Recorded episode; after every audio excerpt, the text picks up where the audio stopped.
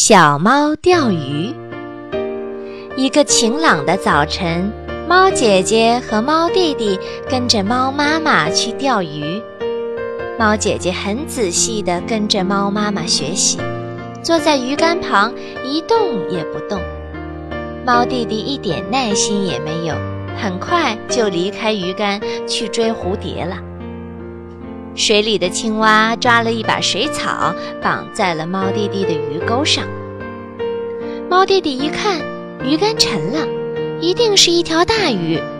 他开心地把鱼竿拉了上来，谁知道却是一大堆水草。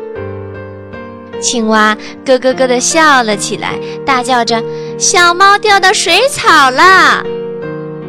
猫弟弟看了看，发现猫姐姐已经钓到了一大堆小鱼了。